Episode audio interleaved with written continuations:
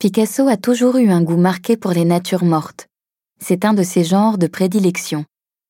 Le lien avec les grands maîtres de la peinture, et notamment avec Cézanne, est évident.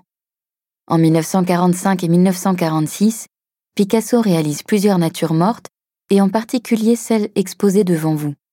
Piché et squelette, crâne, oursin et lampe sur une table, chouette dans un intérieur. Ces trois peintures sont semblables en de nombreux points. Regardez. La composition est resserrée sur des objets posés sur une table.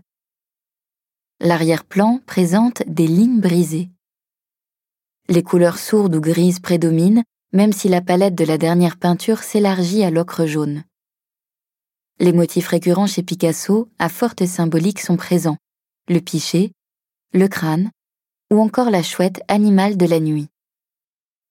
Ces œuvres présentent des espaces intérieurs traduisant un certain confinement, peut-être en écho au repli de Picasso dans son atelier pendant l'occupation. L'atmosphère est lourde et pesante. Durant ces années douloureuses, ces peintures sont hantées par la solitude et la mort.